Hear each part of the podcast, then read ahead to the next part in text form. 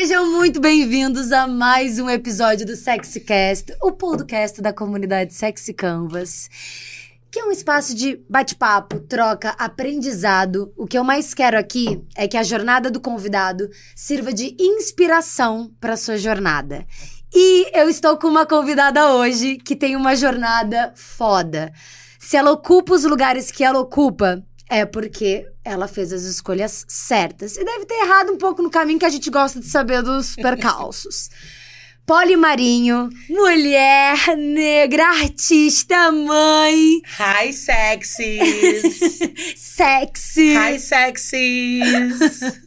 Seja muito bem-vinda. Obrigada, amiga. Obrigada pelo, por ter aceitado o convite. Vocês ouvintes são o quê? Sexys? São sexy converse. Oi, sexy canvas! Gente, vocês já devem ter visto a Polly. Em filme, em série, em novela. Ela fez uma porrada de séries na, na- de novelas na Globo. Caminho das Índias, I Love Paraisópolis, As Brasileiras, Sim. Malhação, o meu currículo, Orgulho e hein? Paixão. Na Amazon você pode assistir ela em A Eleita. Estreou agora também na Amazon o filme com a Glória Pires, Desapega. Ao lado de Glória Acabou. Pires e Maísa, Acabou não é? de estrear, é. Já foi pro Prime, já. E tá nos cinemas também. Não, então, saiu do cinema, foi direto pro Prime, aí já chegou, já. E tu também é um talento da HBO nas, no reality A Post. Sim, maravilhosa. Ponte assistam, gente. Porque é um reality show que ficou meio flopado a divulgação. Queria muito mas entender é um reality isso. muito bom. É, eu te vi uma divulgação, achei foda o vídeo que fizeram da tua, de, de você participando. Por que, que você acha que flopou? Olha, posso dizer o que chegou ao meu ouvido? Aham, eu sou ah, íntima do pessoal da HBO, então a gente pergunta. Eu não sei. Eu- o que, eu, que chegou ao meu ouvido foi que na época que lançou, porque a gente gravou um ano antes.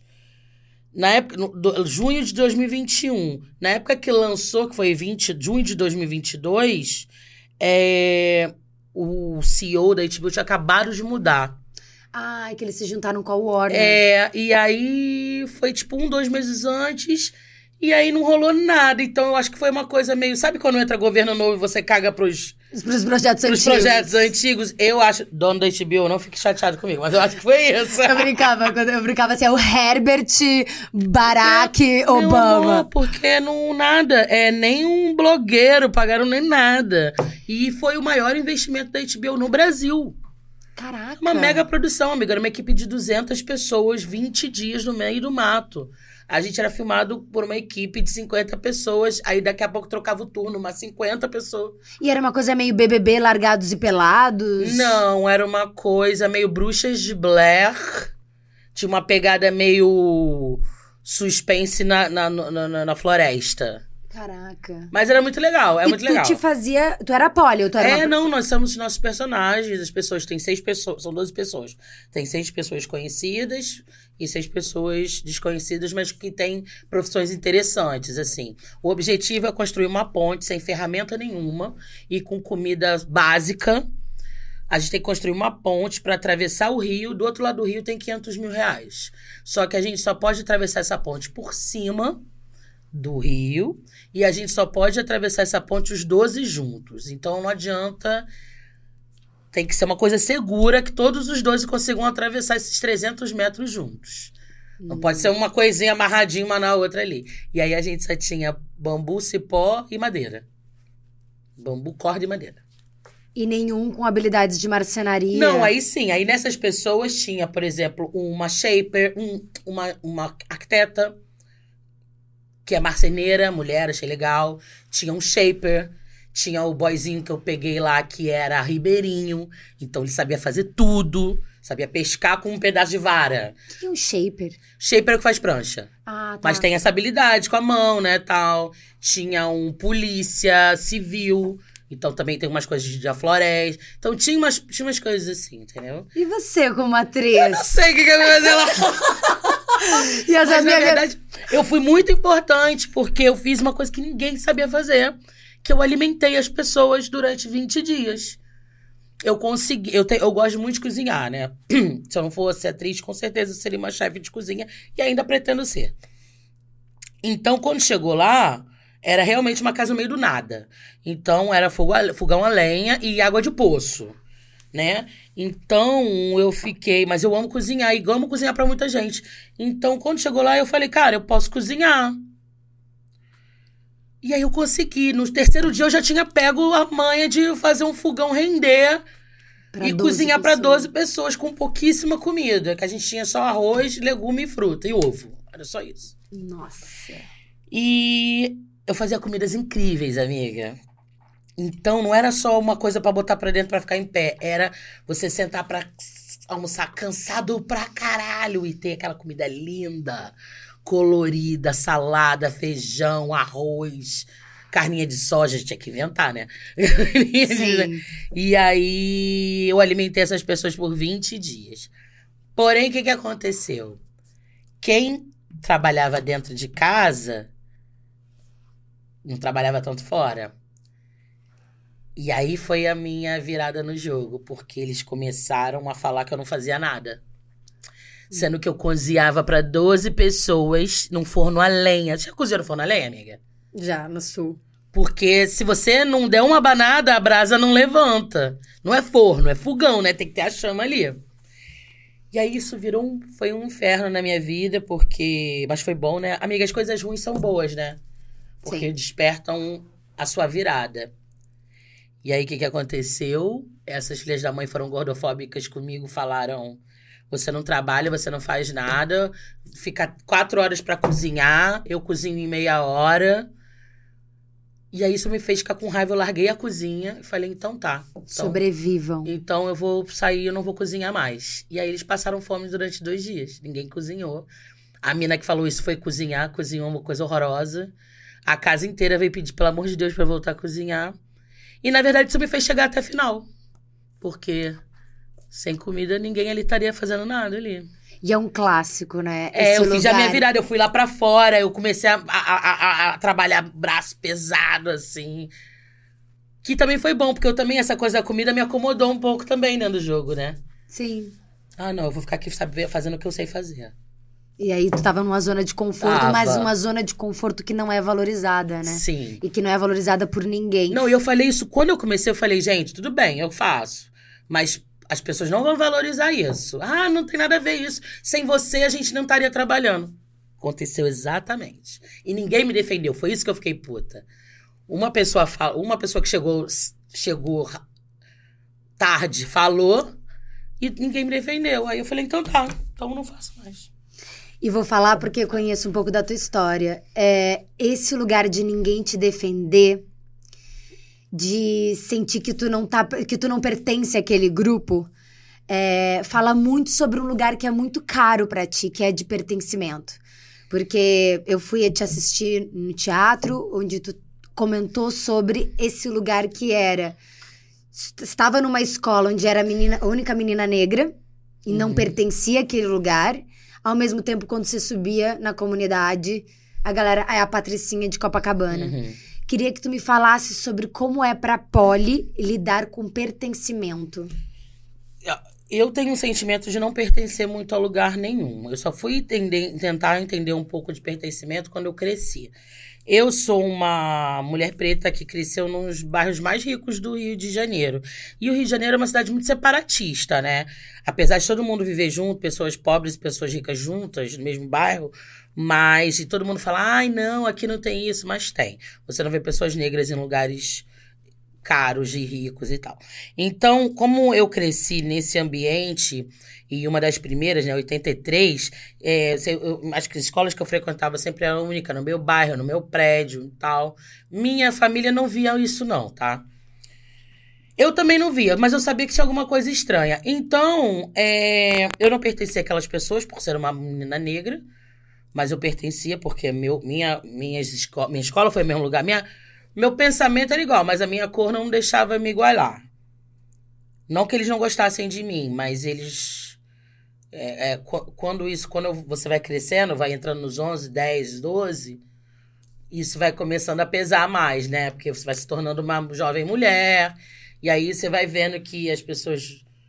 Você só serve para ser amiga, que os meninos já não têm tanto interesse, isso mexe muito na nossa autoestima.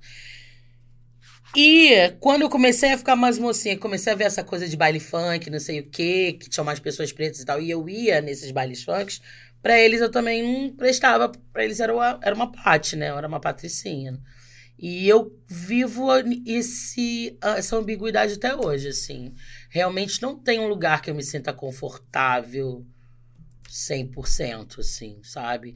Quando eu fiz 17, 18, que eu comecei a achar o hip hop, e realmente o hip hop salvou minha vida, é, é, é clichê essa frase, mas é real, porque lá eu entendi quem eu era, o que eu era, a minha história. Mas eu também não tinha aquela vivência, não tinha aquela vivência, sabe? É a vivência do rap mesmo, aquelas falas, né? Que, galera que vem da comunidade, galera que passa vários perrengues da periferia. Eu também não tinha, mas me identifiquei na questão da cultura preta, do power black is beautiful e tal. E eu me sinto assim até hoje, amiga. Por exemplo, meus amigos do tablado eu amo. Meus amigos do tablado eu digo que são meus amigos porque eu, eu sou da escola do tablado, minha primeira escola. Eu amo e tal. Me sinto bem perto deles? Me sinto, mas sempre tem umas coisas que eu critico, tipo. Sabe, Sim, essa nunca... preguiça a galera do teatro, esquerda, caviar, tá. Nossa, eles vão me matar. Se eu a, sei, eu te entendo. A, a, galera do rap, eu amo a galera do rap, mas também tem as coisas que ficam. Ai, Sim. ai que machista. Ai, nossa, nossa. Mas 20... também nós duas somos capricornianas e o que a gente adora é sentar na poltrona da crítica. Se tem uma coisa que eu amo fazer na minha vida é sentar e criticar. Eu não sou boa pra. Mas assim, eu sei falar o que eu não gosto. Sim. Demoro. E aí eu acho que nesse processo de crítica.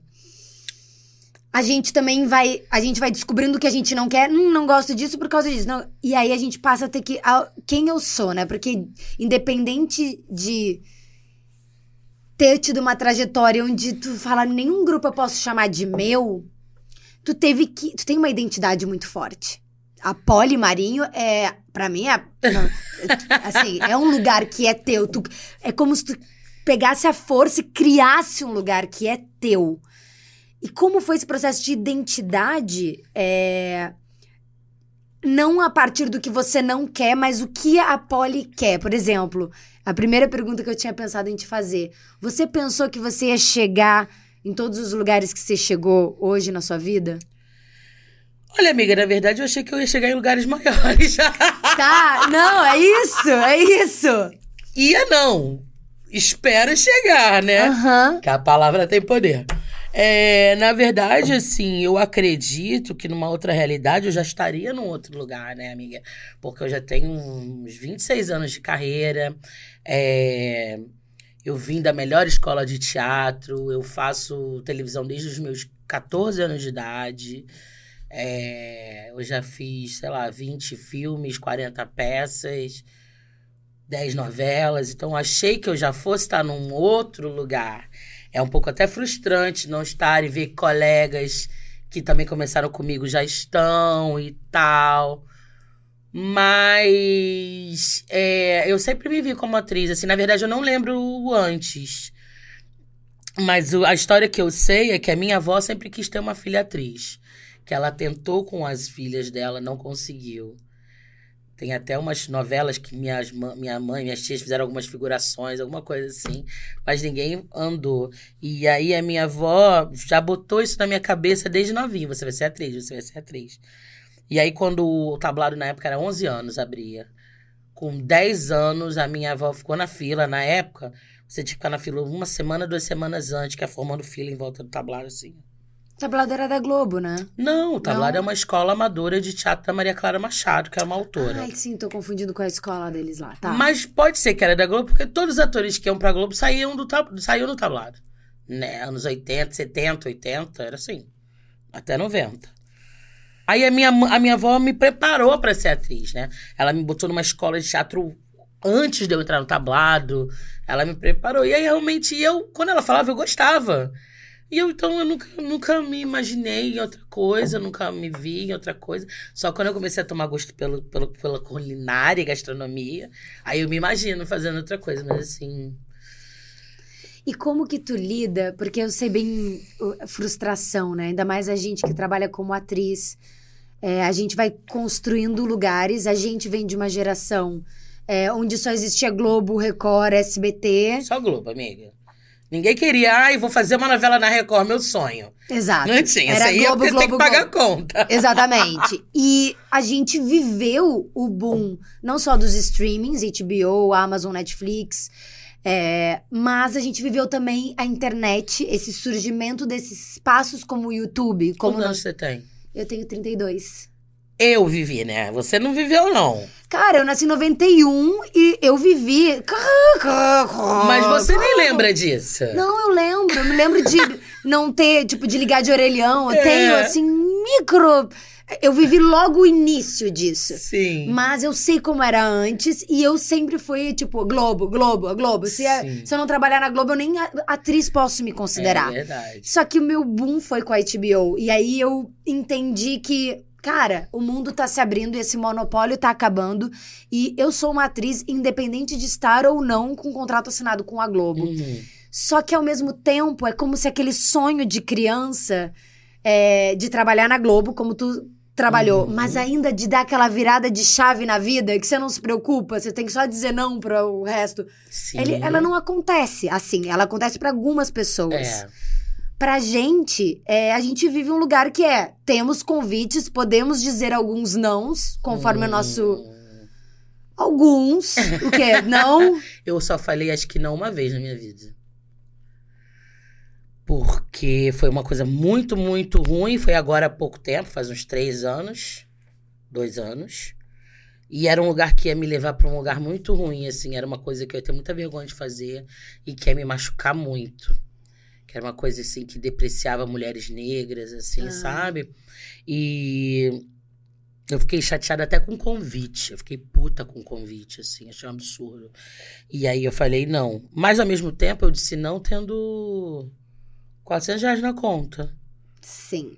Sabe, amiga? Uhum. Então, será que eu disse, tipo assim, será que a gente tem opção de falar não?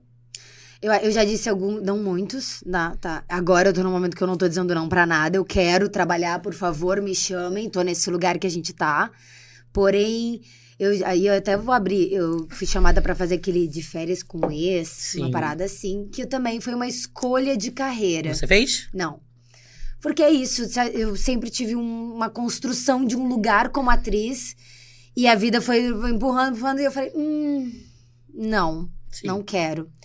Porque tá fora. Mas aí é que tá, eu acho que vou até dar um turn point aqui. Uhum. Ser livre não é sobre poder dizer o que você quer só a hora que você quer. Ser livre também passa por liberdade financeira. Que é uma das coisas que a gente fala muito aqui com a galera da comunidade. Eu sou livre, eu sou livre, mas se você tem 400 reais na conta, você Você começa é a dizer sim pra um monte de coisa que você não queria dizer. E, em geral, essa é a realidade de muita gente. Preciso sambar aqui pra conseguir fechar as contas no final do mês e não queria estar fazendo coisas que eu estou fazendo. E a gente, como atrizes, eu acho que a gente vive uma dor, porque muitas vezes a gente tá num lugar artista de querer criticar a sociedade, mudar a sociedade, falar isso não é legal, isso é injusto, isso não é. Mas ao mesmo tempo tem uma sociedade, tem um sistema Lidar capitalista. com ela, sim. Eu- como que é a Polly, é, bem assim, sendo honesta, como que é a Polly militante, artista, é, preocupada em mudar e melhorar o que a gente vive como sociedade, e como que é a, a Polly que precisa se vender, a Polly que precisa, tipo, dar o jeito de pagar as É. contas. Como que é essa dicotomia São a mesma poli. Eu acho que existe um- uma poli antes de começar a fazer terapia e uma depois. Eu acho que, por exemplo, assim, você falou que dos 400 reais. Eu acho que isso é de pessoa para pessoa. Tem gente que não prioriza tanto assim, né? Eu tenho amigos meus que não se importam tanto com dinheiro. Que para eles tá bom fazer uma peça aqui, daqui a pouco passar num outro edital, que 400 tá tranquilo que não tem essa gana. Eu tenho uma gana, eu tenho um objetivo. Meu objetivo, ele passa pelo financeiro, né? Eu tenho uma grande instabilidade imobiliária que eu te contei, que eu tenho um foco de ter minha casa. Eu acho que depois que eu tiver minha casa, eu vou ficar um pouco mais relaxada. Eu vou poder dizer não para alguns trabalhos. Minha filha agora cresceu, já não tá mais tão dependente de mim. financeiramente, já tá trabalhando, fazendo as coisas dela. Então acho que eu vou poder relaxar. Você falou que a Polly que a gente vê no Instagram, a produtora de conteúdo daquele lugar, isso foi algo que não foi, surgiu naturalmente, quero ocupar esse espaço. As pessoas falaram, você é incrível, esteja lá, por favor. Uhum. Mas você viu que aquilo também te faz mal. Então é. como- mas ao mesmo tempo aquilo pode ser uma renda extra, porque de fato uma publi pode ser o mesmo é, valor de um salário de Três uma novela. meses de trabalho. Exato. Então, como é essa tua relação de preciso fazer coisas que eu não quero pra me vender, como por exemplo ocupar lu- lugares na rede social que não necessariamente eu gostaria de estar ocupando? Essa dicotomia entre a artista e o produto que É. você é. Eu sou daquela galera que eu sou atriz, eu sou artista. Eu era dessa galera aí. E eu lembro que há uns 10 anos atrás, 20 anos atrás, a galera começou a falar daquela coisa do vamos aprender a se produzir. Vamos aprender a se produzir, não dá pra ficar dependendo, né, dependendo da Globo. E eu lembro que eu achava isso uma ofensa, assim, eu cara, eu sou atriz, eu não tenho que me produzir, eu tenho que ter um, um produtor que tem que fazer isso, eu sou atriz, eu sou atriz, eu sou atriz. E, e a galera falando isso. Isso foi virando uma realidade. Isso foi virando uma realidade. Cada vez menos. É, o mercado foi ficando cada vez mais com atores e atrizes. E a- a- só a Globo fazendo coisas, né? O cinema nacional não fazendo tanta coisa. E isso foi virando uma realidade. E eu comecei a trabalhar nisso. Eu sou capricorniana, sou cabeça dura, sou teimosa. Eu demoro um tempo para aceitar as coisas. E aí eu comecei a produção de audiovisual. Não pra mim, mas entrei nesse mercado e aprendi a fazer. Com uma amiga minha cineasta maravilhosa, a Gândia, a Monteiro, sempre falo o nome dela, que ela é a minha maior referência, assim. E aí comecei a aprender a fazer, puta da vida, mas aprendi a fazer. E aí começou a, a coisa dos influenciadores. Falei, brother, eu não sou influenciadora, eu sou atriz, foda-se. Não, mas tem que fazer, postar todo dia. Eu falei, não vou postar, foda-se, eu sou, eu sou atriz e tal. E aí, o que que me fez ir pra esse mercado? Eu vendo que tem uma galera mamando aí numa grana forte. E eu aqui que sei fazer aquilo assim. Tanto na atuação como no- na produção. Não tô, não tô catando desse dinheiro aí, galera fazendo muito dinheiro, amiga. Amiga minha fazendo, sei lá, em um ano comprou uma cobertura, não sei aonde. Tipo, cara, eu também quero fazer parte disso. Eu sei fazer isso, vamos fazer parte disso. E aí, entrando nesse mercado. Agora, me assustou um pouco você falar que eu sou, que eu tô nesse mercado e que eu sou uma influenciadora. Eu não me vejo assim. Não, não, não acho que tu seja, mas. Tu não, mas uma... você me viu de uma maneira que eu não. Eu, eu acho que eu entendi agora. Porque ontem até um amigo meu falou, essa galera nova, falou assim: eu não sabia que a Polly era atriz. Eu achei que ela era influenciadora. Uma menininha nova, óbvio, né? Sim. Mas eu falei, gente, será que eu virei uma influenciadora e não sabia? É, por- é, é exato, é porque tu tem uma identidade é, e uma naturalidade que a maioria de nós, a gente, a de nós, eu não vou nem me incluir porque eu já acho que eu tô acima nesse lugar que é os alunos, seja quem tem, por exemplo, uma loja de lingerie ou eu vendo um carvão, eu- todo mundo vende alguma coisa Sim. e usa o Instagram pra vender, usa marketing digital. E a galera rema muito pra conseguir pegar um stories e fazer e conseguir falar, cara, eu vim aqui, olha só, curti pra caralho esse suco. E tu tem uma naturalidade que já é tua da vida. Mas é muito difícil pra gente também, amiga. Eu vou te falar. É muito difícil pra gente, porque a gente se critica muito. Como é uma linguagem de gente nova, uma linguagem nova, eu sei porque eu vejo meus amigos fazendo, vejo a dificuldade. Até pra gente que é ator, que é super desconstruído, que tem facilidade, mas a gente se julga por ser uma linguagem nova, né? Então a gente fica se achando um pouco ridículo, Sim, um pouco, cara, tá uma merda isso. todo mundo. Sabe? Todo então não, mundo. não, é tão, não é tão fácil. Eu posto mesmo achando ruim. Sim. Mas eu acredito um pouco no meu, sei lá, esses anos todos de profissão me deu um pouco de. Como fala? Sei lá. De um olhar, eu tenho um olhar bom, então, até pra edição, pra. É, é como eu faço, eu também faço no meu, né? Mas é uma coisa que tá acontecendo, não me acho uma influenciadora, adoraria ser, estou aí galgando os meus 60 mil seguidores. Galera, segue Polly no Instagram, fala teu Instagram pra galera. Meu Instagram é Polimarinho 1 LLY. E olha que doido, amiga. Tá rolando aquele meme desse peixeiro, você viu? O peixeiro foi descoberto dois dias atrás. Ele tava numa, numa peixaria, passou uma, uma influencer, que é o Rei Harrison. E ele viu um peixeiro gato pra caralho. E ele começou a falar: gente, olha esse peixeiro. Menino, em dois dias tem 60 mil seguidores. Vai mudar a vida do cara. Você tá entendendo, amiga? Isso é tão frustrante, amiga. Eu aqui me Sim. matando, editando. Aí passei por cima. Ai, tá bom, vamos lá fazer conteúdo e tal. E aqui você ralando pra aquele o menino só porque ele é bonito. Foi. 60 mil. Sim. A gente tem que lidar com isso, amiga. Isso E- acaba com o nosso é- eu- psicológico. e todo mundo, e todo mundo. A gente em especial, acho que vive um preconceito natural das nossas gerações pré-influenciadores, que é esse lugar do. Eu batalhei tanto, eu estudei tanto, e aí chegou uma pessoa super famosa, a gente teve que lidar com esse lugar, porque antes era jogador Era de talento. futebol e talentosos. E, a- e aí, conforme a gente foi vendo a fama, os famosos galgando BBB, a gente foi falando, cara, É. e aí a gente tem uma resistência Tem. De, por exemplo, ver uma, uma jornada como a da Grazi Massafera, que saiu do nada Sim. e construiu um lugar como atriz. É, existem vários caminhos, né, amiga? Exato, só que a gente tem um lugar que ainda dói na Uhum. nossa trajetória, que é do tipo, putz, mas eu tive um lugar aqui que essa pessoa não teve. Sim. E eu acho que todo mundo que tá na comunidade tá frustrado com seus números nos algoritmos. Sim. Todo mundo sente que merece mais, sente Sim. que podia ter mais engajamento, sente que podia vender mais, que podia ser mais interessante. As pessoas procuram o Sex Canvas, ah, muitas vezes não é só pra vender alguma coisa, é pra falar, eu preciso ser mais interessante. Pre- Por que, que as pessoas não se interessam por mim? Por que, É. que as pessoas não comentam, não se engajam? Eu quero. Então, Eu ainda não eu não acho boa.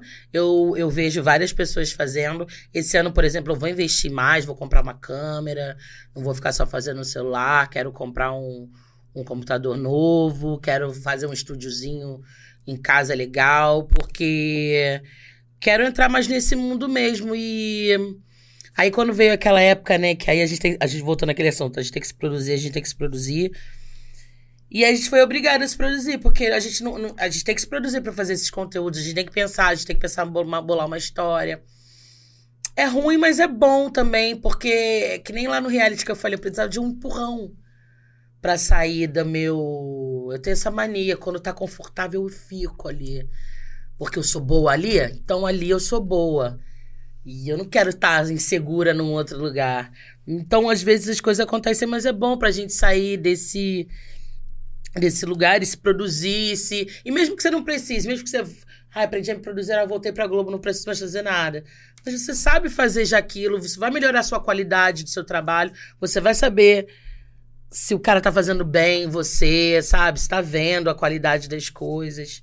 e quando tu fala se produzir, é uma forma de dizer empreender. Exatamente, É um jeito, porque todo mundo aqui é, que tá na, na comunidade empreende de Sim. alguma forma. É empresário pequeno, médio, grande. Sim. E ser, empre- em ser empresário é sobre estar disposto a sair de uma zona de conforto e aprender algo e melhorar naquele lugar. Esse empreender é aprender.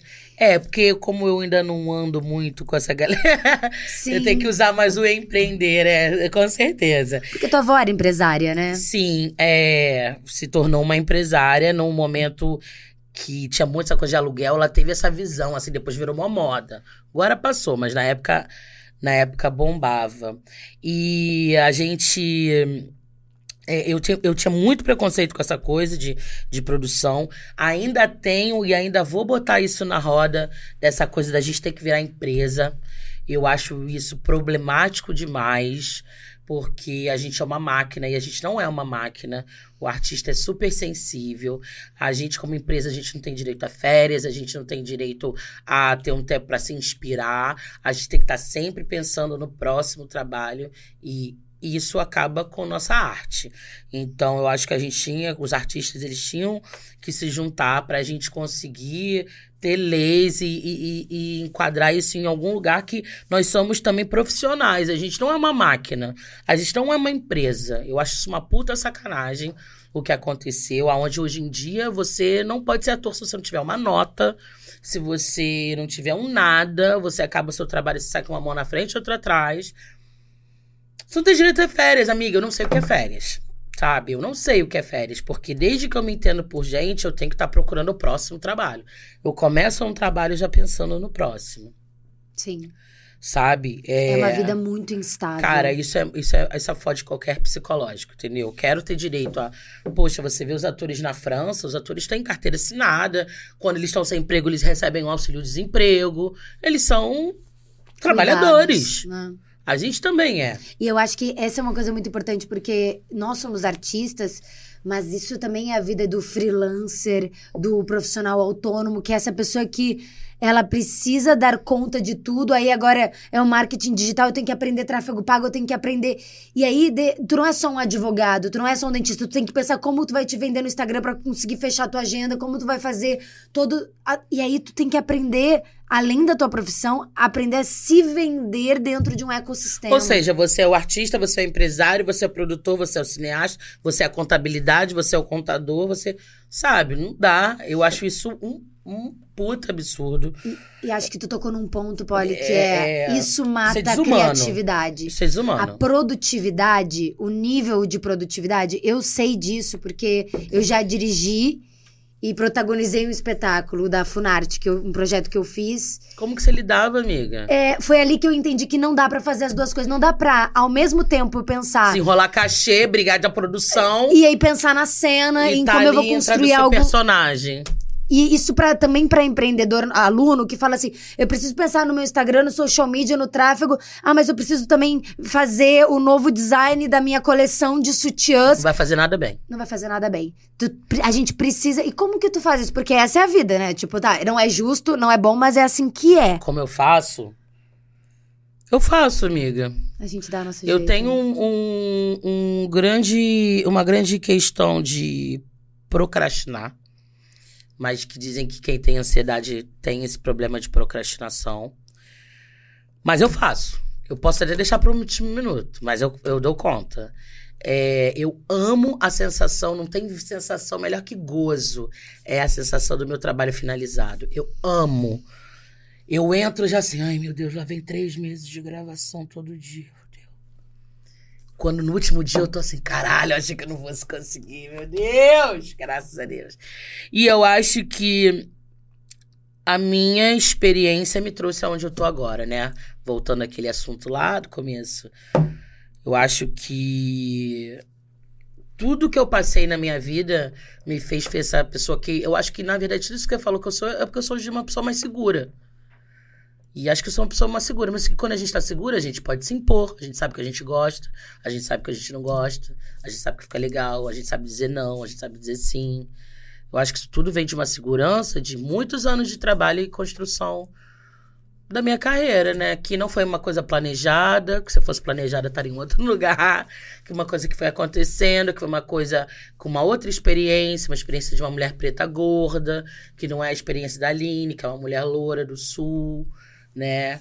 Não desacreditando do seu talento, imagina, amiga, mas são, são difer é diferente. Ocupamos né? espaços. Espaços, né? as aberturas são diferentes. Não querendo dizer que você está melhor, porque também as mulheres também que são aquele objeto de, de, do que eles querem também, também várias outras problemáticas de também das pessoas só verem a beleza, não verem o talento.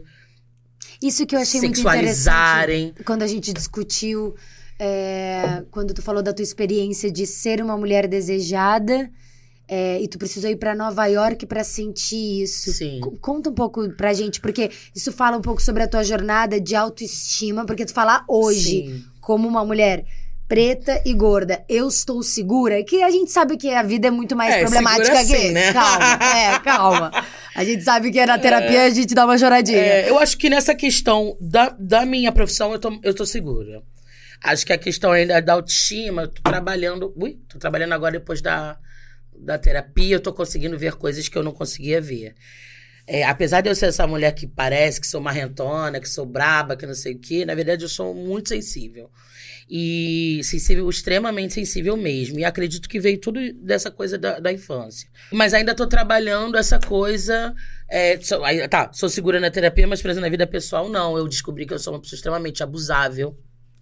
E isso vem tudo do problema da autoestima, né? Que aí você se sujeita a qualquer coisa para ter alguém perto de você porque você acha que você não, não vai arrumar uma coisa melhor, né? E isso não só eu por ser preta e gorda, acho que a maioria, todas as mulheres passam por isso, né? Nesse mundo, nessa sociedade machista que a gente vive.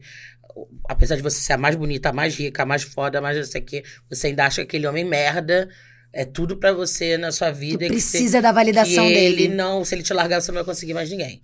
Então, eu, é, é, eu tô descobrindo isso agora. Eu sou extremamente sensível, sou extremamente carente. Então, agora eu tô me firmando um pouco mais. Porque quando você começa a saber, você começa a se cuidar mais. E aí agora eu tô até com medo, amiga, porque eu tô com medo de ficar autossuficiente demais. E me ver ilhada no alto de um cume, numa casa sozinha e com ranço de todo mundo. eu sei como é. Porque eu tô como ditado, eu tô falando para todo mundo assim, depois que eu descobri meu valor, nunca mais eu transei, amiga. Sabe? Depois que eu descobri que eu sou foda, eu vou falar assim, só vou sair agora com um boy que me convidar pra jantar. Quiser conversar, trocar uma ideia. Nunca mais, amiga. Não tem, cadê? Faz seis meses que eu não. eu sei, cara. Eu, é esse lugar do. Pera. Só quero ir jantar. É, só quero alguém que queira me conhecer, não quero meu corpo. Sim. Mas aí, Nova York, a gente tava falando de Nova York. E aí, o Nova York, eu acho que toda pessoa negra brasileira deveria passar uma. Não é 15 dias, não. É 15 dias você ficar só fazendo aquela coisa Time Square, só não dá nada. É dar uma temporada em Nova York, porque Nova York, ela abre o seu olhar para as pessoas negras, que você vê aquelas pessoas negras lindas, bem-sucedidas, ricas em todos os lugares. Você vê que é uma cidade do mundo, é, que mal tem americano lá, tem tudo menos americano, todo mundo se quer, não tem essa coisa. Você vê japonês com, com coreano, que alemão, com russo, com japonês e preto. E é uma loucura, todo mundo se quer. Então, quando eu fui para Nova York, eu me descobri como uma mulher bonita, gostosa Tive a minha liberdade sexual lá, coisa que eu nunca tinha tido no Brasil. Já transava tal, mas era muito insegura com o meu corpo, com, né, transar de luz, de, luz apagada, ficar sempre amiga do lado. E lá não, lá eu virei uma bucetuda. Pode falar isso aqui? é o que mais. Lá eu virei uma bucetuda e lá eu dominava tudo. E os boys ficavam loucos por mim. E eu me permiti transar, transar com dois, sair de um e transar com o outro. E me permiti, eu nunca tinha vivido isso no Brasil. Eu nunca tinha tido dez homens me ligando querendo sair comigo numa noite, entendeu, amiga? Sim. Eu falei, dez eu não consigo, mas uns três dá. entendeu? E eu vivi, eu vivi, eu me permiti. Já saí dessa, tá, galera? Já, essa fase já passou. Já saí dessa, mas me permiti e voltei pro Brasil aqui, amiga. Voltei aqui, ó, fazendo os homens assim, de gato e sapato. Tá tudo aqui. Tá Sim. tudo aqui. Hoje em dia eu perdi um pouco. Tá na hora de eu voltar pra Nova York. tá eu já perdi um pouco, assim. Já deixei o Brasil entrar muito na minha mente. Sim. Sim. Mas é, é, é, é foda, né? Que eu me libertei sexualmente, sim. Tive as minhas experiências sexuais com 35 anos. E né? tu foi mãe? E a minha filha, olha só que louco. Eu fui mãe com 19, minha filha tem 20, eu tenho 40. A minha filha passou pelas mesmas coisas que eu passei. Minha filha não é uma pessoa gorda, mas a minha filha é uma pessoa preta criada em bairro de rico. A minha filha passou os mesmos racismos, passou as mesmas coisas de ser amiga. Ela tem 20 anos, até hoje ela não namorou. E ela é uma menina linda. Então as coisas, não sei se as coisas mudaram tanto assim, sabe? Nesse âmbito. Mudaram assim, modernidade, tecnologia, inteligência Marte. artificial, Marte. Mas. No âmbito das relações. No âmbito humanas, da, das né? relações, do racismo, do machismo, da misoginia. Tem ciclos que a gente ainda vê acontecendo muito forte, Sim, né? e dói muito ver na minha filha. Cara, dói tanto ver nos nossos filhos, cara. Dói tanto e dói ver que as coisas não mudaram, sabe? Tanto se fala, a internet veio aí para para deixar todo mundo mais empoderado, porque você agora sabe que você não tá sozinho, que tem uma comunidade, por mais pequena que seja, tem uma comunidade que pensa igual a você. Mas nada acontece. Eu tenho um pouco de sentimento assim com o Brasil, sabe? Uma coisa meio, meio chateada. É aquela relação de pertencimento. Eu, eu não sei se eu pertenço muito aqui. Eu fico machucada com essas coisas, sabe? Isso Porque me magoa muito. Eu acho que a gente aqui, é, além de toda a coisa que eu te falei, da culpa da cristandade, um país muito católico, né? A gente também tem uma aquela coisa falsa democracia racial, esse lugar de porque estamos todos juntos, porque tem uma menina preta na minha turma, tá tudo bem. Assim, dá tanta raiva, amiga. E é tipo, não, não é ainda sobre isso, sabe? A gente tá num, tem uma dificuldade de aceitação. Pelo menos assim, tu pega os Estados Unidos, por exemplo, que tu teve essa experiência de Nova York, quebrou o pau, guerra civil. Mas aí todo mundo entende, ninguém finge que não existe. Não, Ou- o racismo existe. Mas nos Estados Unidos também tem racismo, pra caralho. Esse pá até pior que aqui. Mas o cara, ele não tem. Ele te respeita. Ele te respeita, sabe? Ele não vai falar, ah, seu macaco, sai daqui. Vocês não estão só em, em lugar de subalternos, sabe? Ninguém se gosta em Nova York, amigo. Tem, tem uma galera que se gosta, mas tem a galera que é um pouco acima, tipo as raças, né? Por exemplo, assim, o judeu odeia o mexicano, que odeia o preto, que odeia o branco, que odeia o mexicano, que odeia o judeu, que odeia... Ninguém se gosta, amigo, mas tá todo mundo pegando o mesmo metrô. Não é só o metrô branco, não é só o metrô preto. Sim. Tá todo mundo pegando o mesmo metrô, um com o sovaco na cara do outro, todo mundo trabalha junto, o hindu com aquela turbante do lado da lourinha, bonitinho, ninguém fica. Todo mundo se respeita. É muito interessante a publicidade, o mercado nosso lá é maravilhoso. Amiga, existem 200 canais de TV aberta. 200. A gente tem quanto? 10? 10, 12? Acho que em São Paulo tem mais, né? São Paulo tem uns 20, né? Sim. 40. São Paulo tem TV aberta pra caramba, né? Mas imagina produzir conteúdo de TV aberta. TV fechada são mais de 600. Imagina quanta produção de conteúdo não tem. 200 canais abertos. Sabe? E você tem canal pra tudo. Tem o canal do hispânico, tem o canal do italiano, tem o canal do não sei o que. né? Uma publicidade, você não pode fazer uma publicidade só com uma família branca. Você tem que fazer com a família asiática, com a família latina, com a família preta e com a família branca. Se você não fizer com um desse, boicote. Cara, eu ficava assim, caralho, pelo amor de Deus, preciso... Brasil, esse é o meu lugar. Brasil, acorda. não Brasil, é tipo, tchau Brasil, esse é o meu lugar. Esse é meu lugar. E aí é foda, é, é, é, é- é- eu, já me senti confortável lá. Mas lá também não, né? Porque pra eles eu sou latina, né? Sim, aí já voltamos à pra estaca eles inicial. eu sou brazuca. Sim, Pra eles eu sou sim. piranha. Ai, Deus. Mas é isso, cara. Eu acho que é. é, é- é, ai, você é muito americanizada. Não, cara, mas eu já tive num lugar onde eu vi que as coisas funcionam melhor. Exato, e eu acho que tem um lugar, inclusive, é, porque eu também sou, eu sou de esquerda, mas sou também uma crítica de uma esquerda que eu falo, não, isso não me interessa. Sim. Porque viver no mundo fantasia, viver na utopia, não, eu sou pé no chão. O mundo é esse, as regras são essas, e eu me incomodo de ser criticada ah, num lugar que eu falo. Não, eu quero ser rica. Sim, Sim. eu quero ter dinheiro. Mas você acha que critica, existe aqui isso no Brasil? Eu acho que As tem. um pessoas criticam por querer, querer ter dinheiro?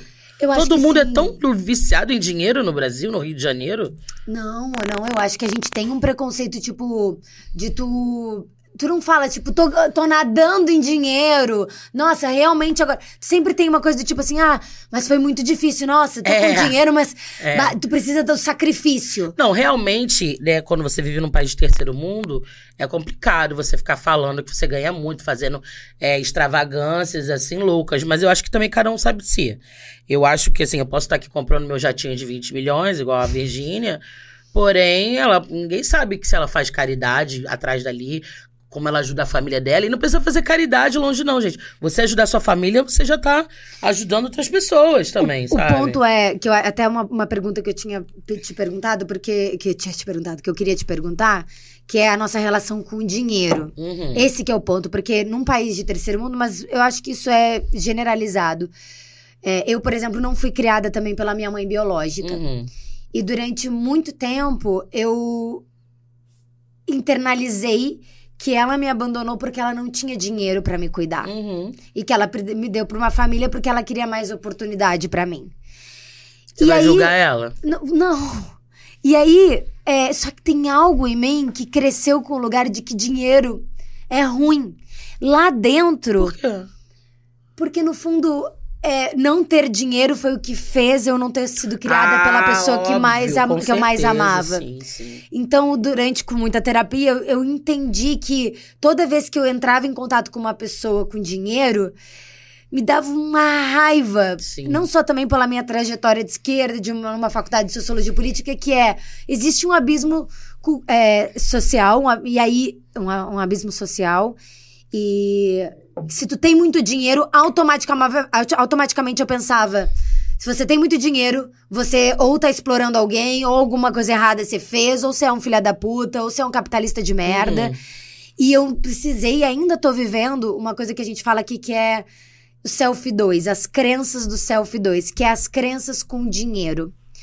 E aos poucos eu fui entendendo que calma, a minha mãe me abandonou muito por uma questão financeira, Uhum. sim, sem dúvida, no país que a gente vive isso é, é fundamental numa relação materna.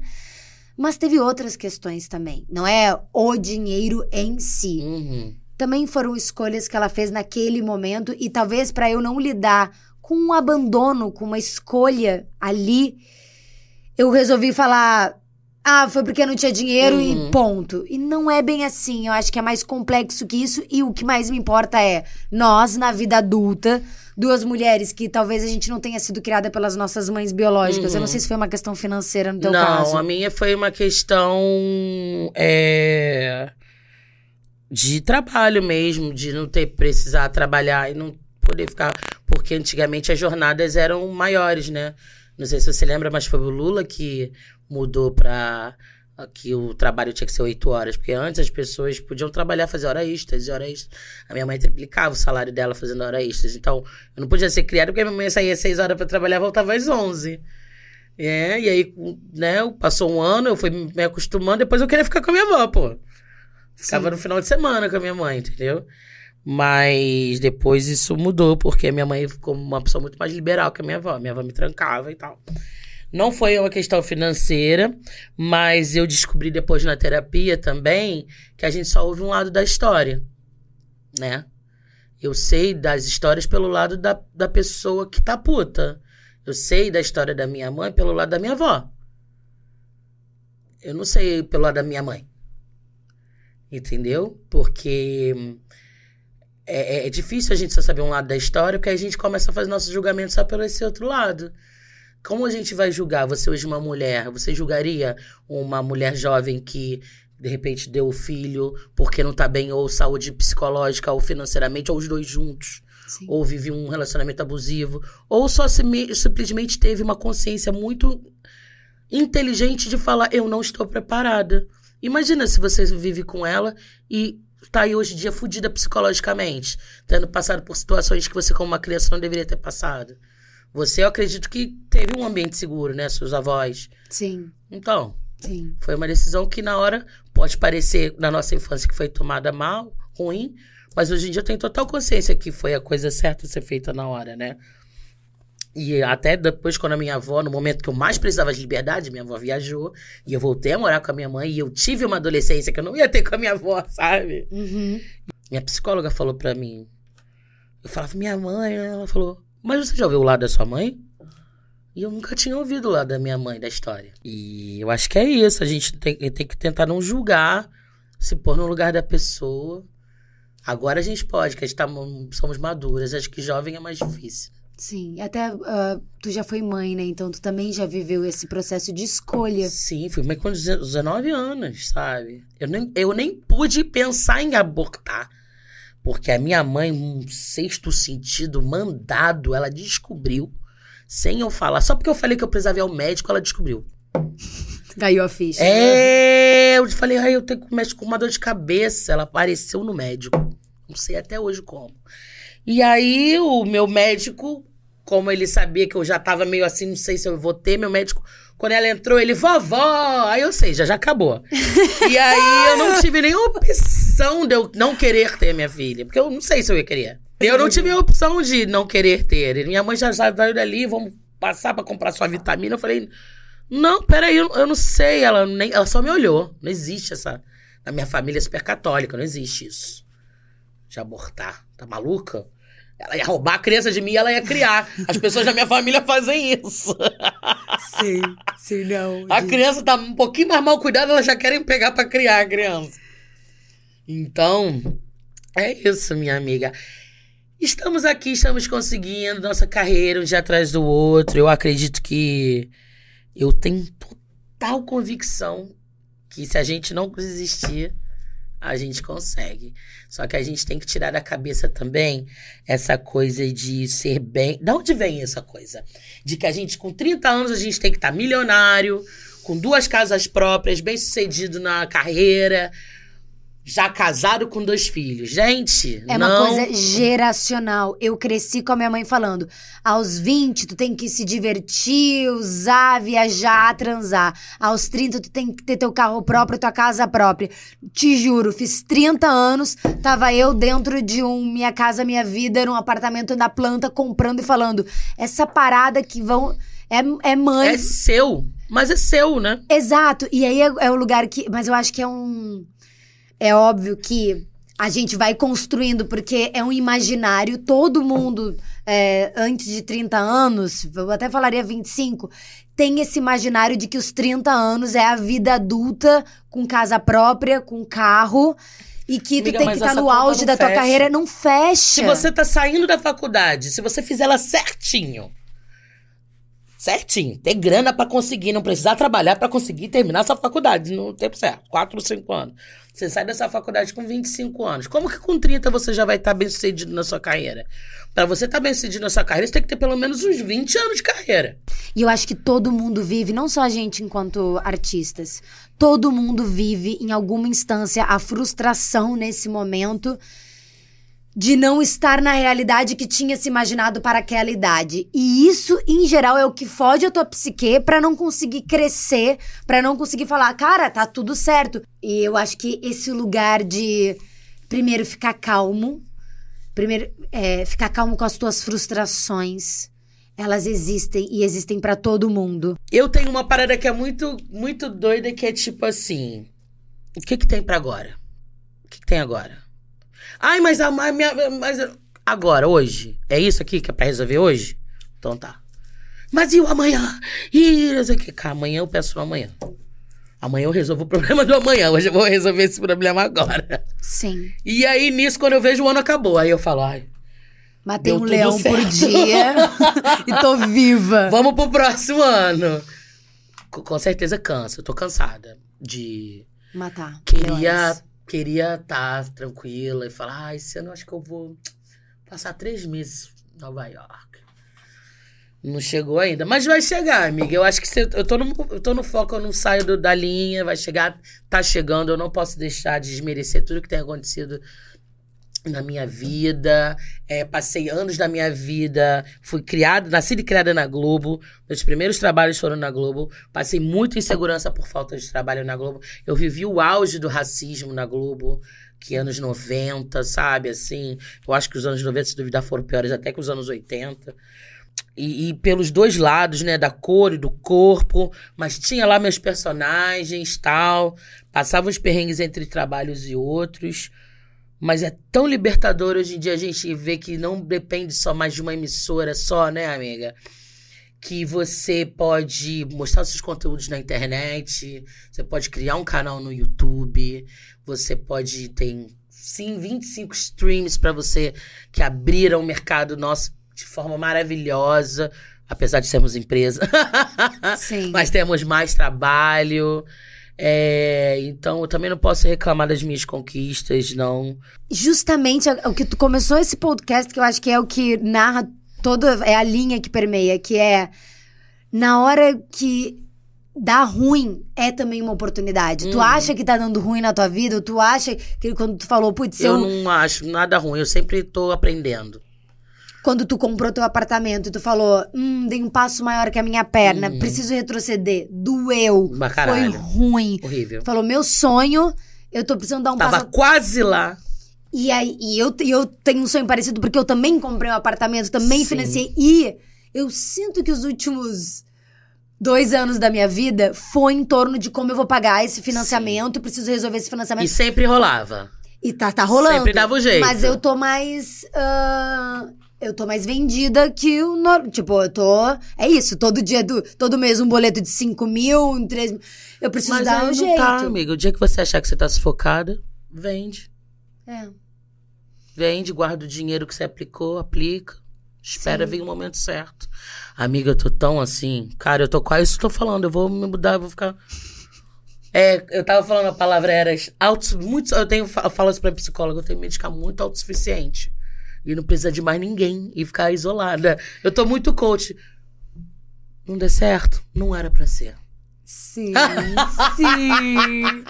Mas eu, eu não Nossa, passo isso ser muito assim. pra minha filha. A Agatha, não era pra ser. Ai, perdi o teste. Não era seu, filha. Não era. Gente, isso é uma liberdade na sua. Eu lembro do dia que eu comecei aqui, isso realmente fez efeito em mim. E a gente vive isso todo o tempo. Eu acho que isso é uma carcaça que a gente vai ganhando com o tempo, que é ao mesmo tempo não ficar na zona de conforto de ah, é assim, a vida é assim, ah, é, a vida aconteceu pra mim desse jeito. Não, tá bom aqui, nem queria tanto que também eu acho que tem uma galera que, que nem tu falou, não é muito conectada com grana ou com uma ambição. São pessoas que falam: "Ah, pra mim eu tenho o que comer aqui, vender uma coisinha ou outra, tá tudo bem". Não é Não- a minha realidade. Não é minha realidade também. Eu me considero uma pessoa que quer construir coisas. Eu adoro olhar pra algo que eu vi, suei cada coisinha e falar: "Ah, isso fui eu. O final, né? Isso- O término do trabalho, né? Ah, Isso aqui existe porque Consegui. eu existo. Is- Isso aqui é único porque eu sou única fazendo isso. hum. Isso é muito maravilhoso. Mas, ao mesmo tempo, a gente se cobra pra. Vai mais, vem, vem, vem. Mas quando chega o lugar que eu acho que muita gente vive, que é tô tentando, não tô conseguindo, tá foda, não passei nesse teste. É, tu conseguir também te eletrificar num lugar de liberdade de falar. Relaxa, solta. Porque se tu for te prender com todos os fracassos, com todas as frustrações, com todos os traumas e as coisas ruins e injustas que te acontecem, tu vai virar um poço de amargura. Talvez tu fique um pouco Eu seca. tô com algumas pessoas que eu conheço que estão amargas. Que chegaram aos 40, que estão aí batalhando também desde os 15, 12 aos 40. Tão cansadas. Estão cansadas, não chegaram nem perto do que elas queriam. Mas o que eu, a única coisa que eu consigo falar, amiga, e que eu acredito muito, porque é real. E cada vez que eu vejo um ator de 50, de 60 anos estourando, aí ganhando, eu acho que eu falo, caralho. Não desiste. Continua. Porque eu acho que a gente tá falando de um privilégio aqui, que é o privilégio de conseguir ganhar dinheiro fazendo algo que você gosta. Que eu acho que Isso esse pra mim é, é, um ser bom lugar... sucedido. É ser bem sucedido. É se sustentar fazendo o que você gosta. Mas entender também que eu acho que a realidade de muitas pessoas. Que esse é um espaço de privilégio que nós duas habitamos. Que é conseguir se sustentar com arte. Agora, tem muita gente que não tá nesse lugar. E muita gente que também não teve uma jornada de vida que, com pessoas e suportes vendo aonde que tava o teu talento, aonde que tu brilhava mais, aonde que. E aí muitas pessoas também têm. Eu, eu penso isso porque a minha irmã mais nova foi uma pessoa que nunca se encontrou, fez muitas faculdades. E até hoje a gente teve um lugar de comparação de, nossa, mas a Aline, com oito anos de idade, já queria ser atriz. E você tá com 28 anos e É. ainda te perdeu. E esse também é um espaço de tá tudo bem, é a tua jornada. Tem gente que se encontra compara. e tem gente que não se encontra e não se encontrar talvez seja uma oportunidade pra ti nesse momento. Ah, Tem alguns alunos que chegam, tem uns que já chegam com um negócio, já querem vender mais, tem outros alunos que falam: "Mas serve pra mim que não sei onde eu tô, eu quero sair desse emprego, eu quero Não, eu, mas não eu sei tô o que eu quero perdido, eu nem assim. sei o que eu quero". Aí a gente fala: "Sim, serve porque é, as trajetórias e as jornadas elas são únicas e esse lugar do ser bem sucedido é único, apesar de a gente ter muito claro os dois extremos que a gente não quer estar. Eu não quero estar fodida ah, com 200 reais na conta, não tendo dar o que comer pra minha família, pra minha filha, ou não conseguindo ter o básico pra exercer a, a minha arte, o meu talento, nananã. Mas eu também não quero ser ficar aficionada por dinheiro, preciso ser milionária, porque muita gente também na gana de preciso ganhar dinheiro, ganhar dinheiro, ganha e fala: "E agora? Às vezes nem entendeu que já ganhou, amiga. Tá tão lá, tá tão na correria que nunca parou pra ver o que tudo que conquistou. E quando. E, e eu, eu sinto que talvez muitas atrizes tenham passado por esse lugar e muitos empreendedores passam por esse lugar também, que é. Tu precisa te adaptar para que as pessoas te comprem, te queiram, te escolham. E quando tu te adapta muito, quando tu te vende muito, quando tu. Eu faço isso, eu também faço isso, mas olha aqui, eu também tenho isso. Aí, quando tá isso, isso não gera desejo nas pessoas. A gente. Eu, eu me apaixonei por ti porque tinha algo em ti quando tu chegou aquele dia para gravar aqui em casa que era tu e tu não tava. Eu ando meio foda-se, né? É um foda Saiu falando, não quero saber quem é. Caguei. Já numa intimidade, mal conhecer a pessoa, já pega aquele cigarro ali pra mim. Sim. Obrigada. Esse lugar é um lugar que, tipo, tu não tava fazendo nada pra me agradar. Tu não tava fazendo nada pra puxar o meu saco, pra falar, ai, a dona da casa. Nada disso. E isso me gerou desejo pra estar perto de ti. De falar, nossa, ela tem algo que me faz. Ela é única. Tenho certeza que hoje em dia eu tô nesse lugar que faz uns dois, três anos, que a gente tá fazendo um trabalho atrás do outro. Ah, Eu acho que eu fiz quase uns 20 filmes em três anos, sabe? E todo mundo tá me perguntando: ai, cadê você? Eu na televisão. Cara, eu tô no cinema fazendo um filme atrás do outro.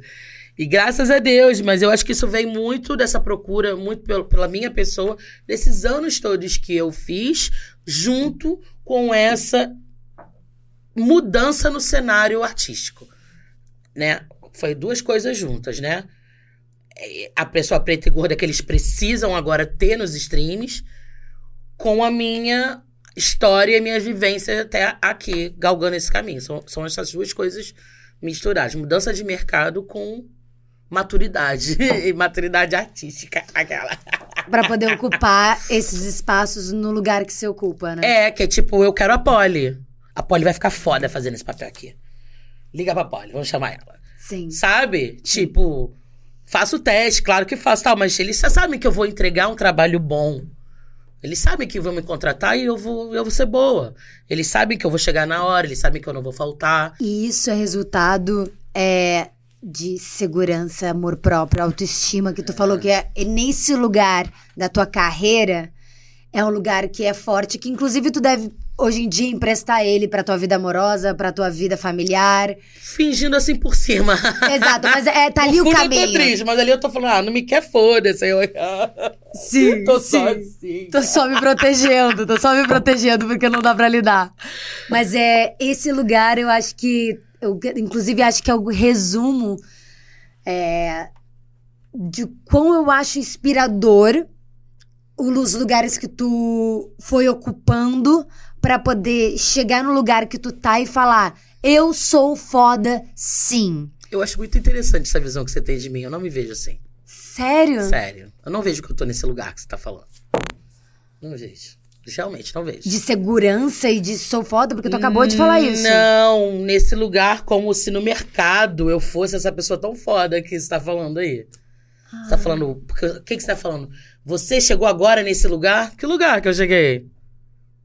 O lugar de que você é uma pessoa capaz de olhar para uma câmera e falar: é, as pessoas, o mercado sabe que se me chamar, eu vou entregar, Ah, que eu tenho sim. uma qualidade. Isso sim. É esse o lugar que eu tô falando. Eu não tô falando, ah, tu não tá ocupando a mesma visibilidade de uma É, Grazi você tá falando de uma maneira como se eu fosse muito fodona aí no mercado. Eu, eu acho que eu sou conhecida, mas eu ainda acredito 100% que eu tenho que ser mais valorizada, sim. Exato, eu tô falando sobre o valor que você se dá. Sim. Que eu acho que é um lugar que, ah, ainda mais pra tua trajetória, não é um lugar fácil de conquistar.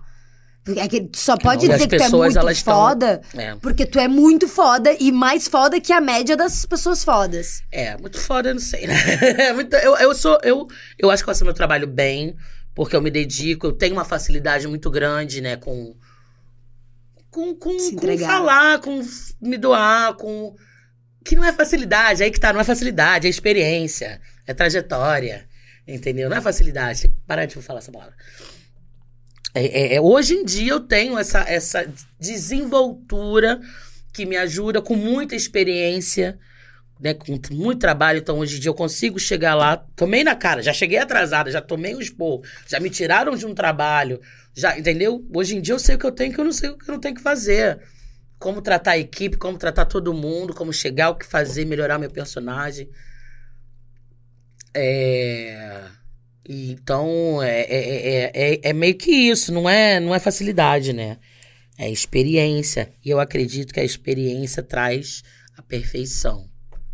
A vivência e a, a vivência traz a segurança e a segurança faz você ficar tranquila. Eu não sinto mais o frio na barriga, aquela coisa. Não sinto mais. Aí, na época que eu parei de sentir, eu falei, cara, eu acho que eu tô precisando voltar.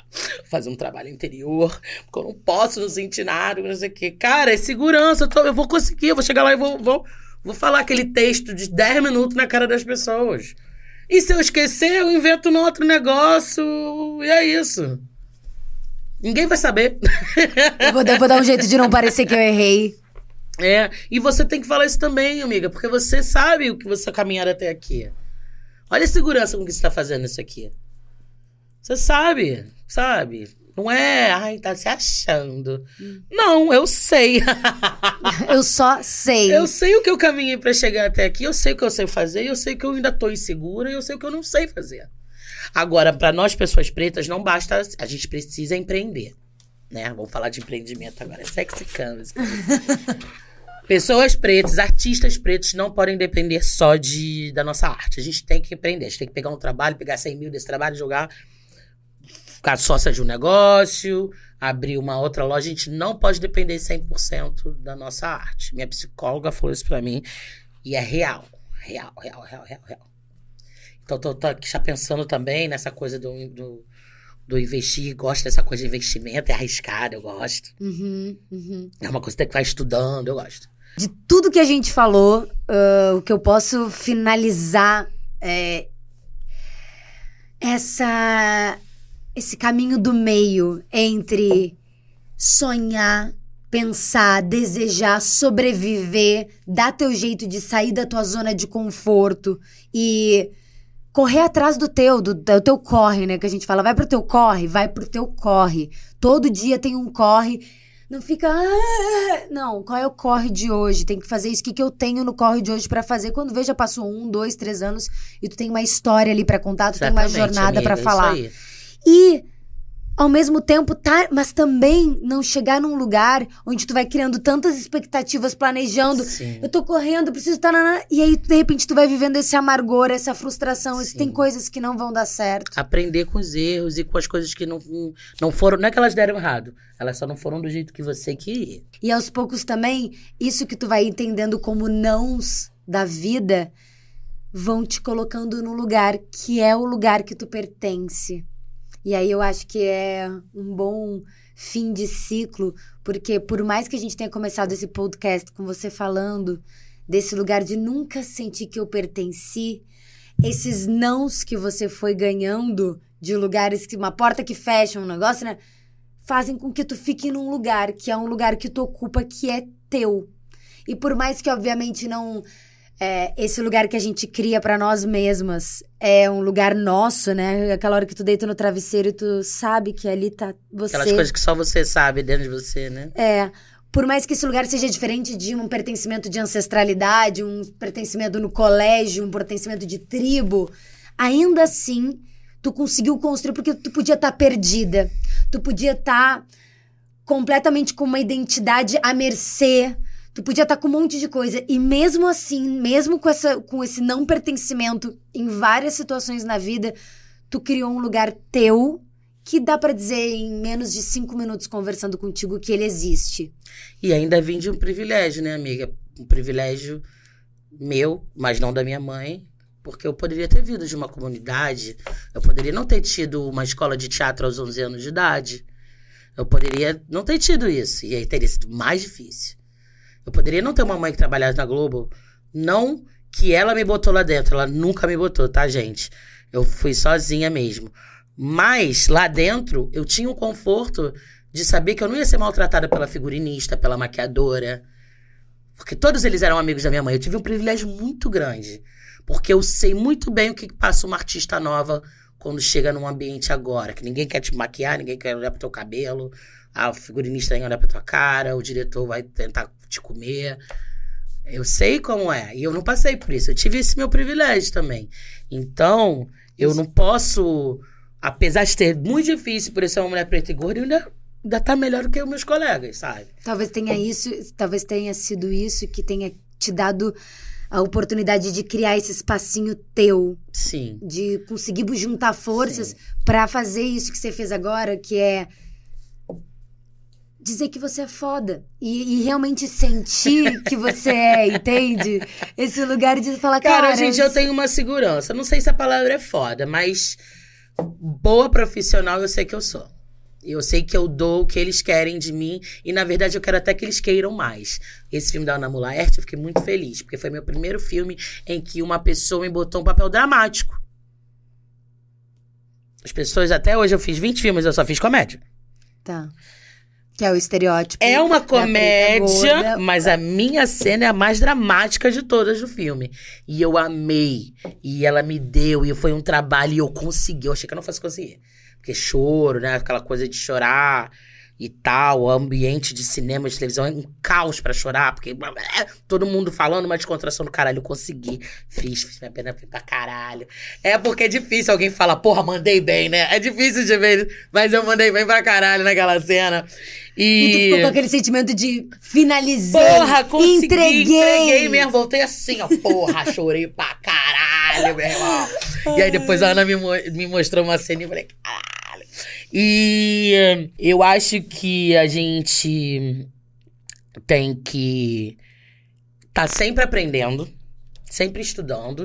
E não é estudar, pegar o livro e fazer faculdade, não. Estudando é ler, é ver filme. Tô falando da nossa área, tá? É ler, é ver filme. Ou na sua área que você for, é tá sempre Todo aprendendo mundo. mais. Que eu tenho certeza que a, a, a hora vai chegar. E acho que é repensar também essas coisas de o que, que é o bem-sucedido, o que, que é o mal-sucedido, o que, que é não dar certo na vida. Sabe? Às vezes a, a gente vive num lugar onde a gente é massacrado de informações e de desejos que nem a gente tem, mas que eles vendem pra gente que a gente tem que ter, né? Então eu acho que é repensar, continuar no foco que a hora chega. Eu sou muito dessa daí. O que a Polly falou agora, pra quem tá nos assistindo, tem muito a ver com a reflexão que a gente traz do Selfie 3, que é imagina onde é que você tá nesse lugar que é bem sucedido, né? Mas não o bem sucedido dos outros. E não aquilo que, talvez, inclusive, num ambiente familiar te foi imposto. Uhum. Sociedade, amigo. Você abre jornal, revista. E onde é que tá o seu lugar? Aonde é que você quer estar? Hoje a gente falou uma coisa que pra mim, eu, eu até ia te perguntar o que que te move. E aí quando a gente tava ali, você falou, cara, eu quero comprar meu apartamento. E é sobre isso, não é sobre uma coisa de Eu quero lá. ser a melhor atriz. Eu quero, mas é, eu, eu sou. Eu tenho uma coisa. Tem talento, mas tem muito do profissional. Estudar pra ser profissional melhor pra me bancar. Exato, eu quero uma coisa simples. O meu bem-sucedido é ter onde cair morta e falar: esse apartamento fui eu que comprei, filha. Se eu morrer, tá aqui, é, teu. exatamente. Quero isso. Exatamente. É um lugar de tu entender aonde tu quer estar daqui a dois passos, não lá na puta que pariu do, de, de um lugar de expectativas Sim. que vão te que tu vai te frustrar. Trabalha com o que tu tem hoje e entrega a demanda do dia de hoje. E se ama. E se ama também. Não acha que você é ruim, que você é. Você, é- você entendeu? Acho que é se amar também, né? Não se cobra. "Ah, Eu sou uma estúpida. Não, você não é. Tô Calma. tentando, tô tentando, É. os números não vêm, o algoritmo não me ajuda. Tô Calma, não é sobre eu você. escuto minhas amigas, eu sou uma estúpida, eu sou uma boa, eu sou ruim pra... Não, cara. Acredita em você, confia. Eu sou, eu sou, eu sou assim. Eu vivo o meu dia assim.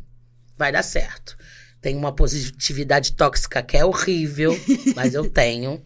Acredito em energia, acredito em palavra. Joga pra cima. Jogo pra cima, não gosto que vem carregado pra perto de mim. Eu falo, cara, para. Para de usar não, para de usar essas palavras aí.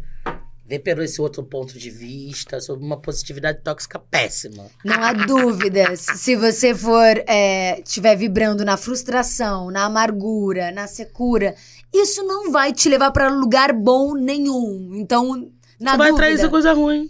na dúvida, levanta a peteca. E um dia de cada vez, não... É um hábito, né? Não é uma coisa que você. Ai, fica positiva. Ai, pronto, fiquei. É uma coisa que é um hábito.